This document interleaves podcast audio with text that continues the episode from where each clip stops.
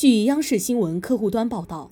记者二十五号从广西桂林市人民政府召开的桂林象鼻山景区新闻发布会上获悉，从二零二二年一月三十一号开始，象鼻山景区将正式全面免费开放。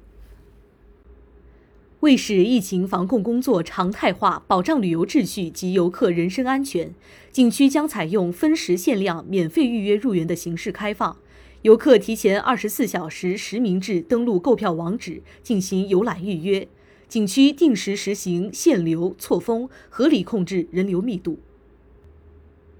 同时，在园区的主要游览区域、山边、水边、停车处、交叉路口等重要节点，安排人员播放提示广播，增加警示牌和分流引导标示牌等措施，做好分流疏导，避免拥堵。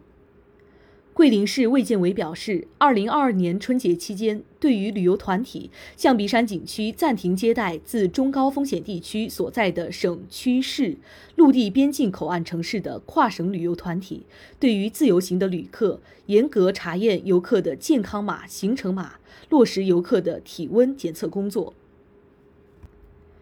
象鼻山景区位于桂林市内桃花江与漓江汇流处，是桂林市的城徽，也是广大游客前来桂林的必游之地。二零一七年，中央电视台春节联欢晚会曾在景区内设分会场。免费开放后，象鼻山景区将加强建设，提升服务能力，全力推进升级发展，力争将象鼻山景区打造成为全国首选的旅游目的地，助力桂林打造世界级旅游城市。